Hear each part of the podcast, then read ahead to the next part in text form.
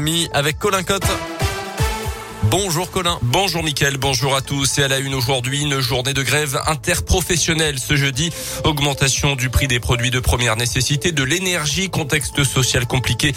L'intersyndical appelle les salariés du privé et du public à descendre dans la rue. À Bourg, le rassemblement des syndicats de l'éducation nationale est prévu à 14h devant la direction académique avant une manif devant la préfecture cette fois-ci.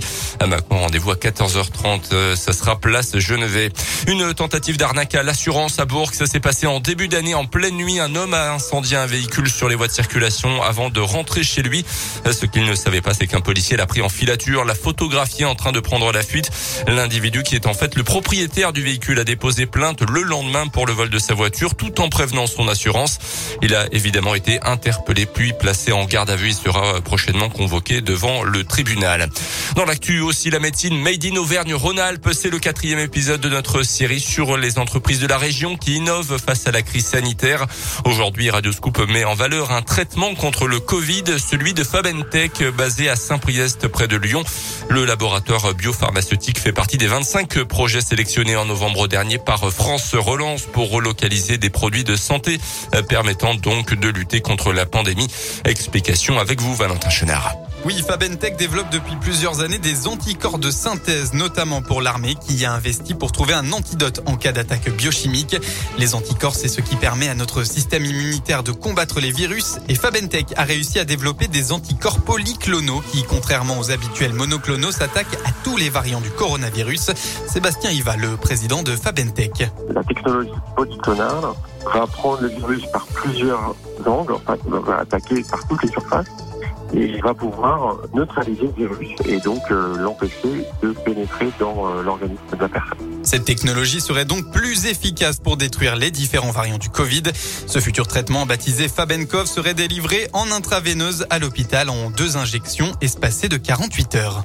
Les premières analyses in vitro et sur des chevaux montrent que le traitement neutralise les variants du Covid et les mois à venir seront primordiaux puisque les prochains tests seront faits sur des humains.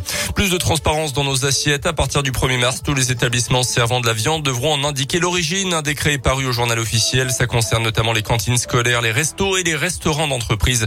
Une obligation qui ne concernait jusque-là que le bœuf. Depuis 2002, l'emballage devra obligatoirement préciser le pays d'élevage et le pays d'abattage.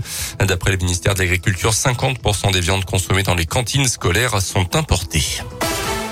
Les sports en basket, la Gielbourg enchaîne hier soir une troisième victoire de suite, toute compétition confondue en battant à Equinox l'équipe slovène de Ljubljana sur le score de 76 à 69. La Giel qui se relance complètement du coup en Eurocoupe. On écoute la réaction de Laurent Leniable, l'entraîneur bressant au micro radioscope de Didier Berthet. C'est une grande, grande victoire. C'est une grande et belle victoire qui récompense le travail des joueurs, surtout défensivement euh, et offensivement également. On a joué contre euh, une équipe composée d'internationaux slovènes, de joueurs NBA, de gros joueurs euh, même de Euroleague. Le, le, job collectif qui a été fait par les joueurs est vraiment très, très bien ce soir. Et c'est vraiment une vraie belle victoire face à une grande équipe et je suis très, très, très content pour les joueurs. En Eurocup, on savait que pour espérer se qualifier, il fallait bien gagner des matchs. On l'a fait à Venise, on l'a fait ce soir. Maintenant, on a encore des matchs, on va dire, capitaux à jouer, que ce soit à Patras, à Bursa, contre Ulm. Enfin, on a encore pas mal de matchs. Mais ça nous laisse une chance de, rester dans la course au playoff. Et ça, c'est très, très bien. Et grâce à cette victoire contre euh, les Slovènes de Ljubljana, les Indinois prennent la septième place du classement avec un bilan de quatre victoires, sept défaites avant un déplacement à Patras, donc la semaine prochaine. Mais avant retour au championnat, ça sera samedi à Dijon. Ça fait du bien de voir la jeu euh, comme ça, à nouveau en forme avec deux victoires de suite en Eurocup. On espère que ça va continuer.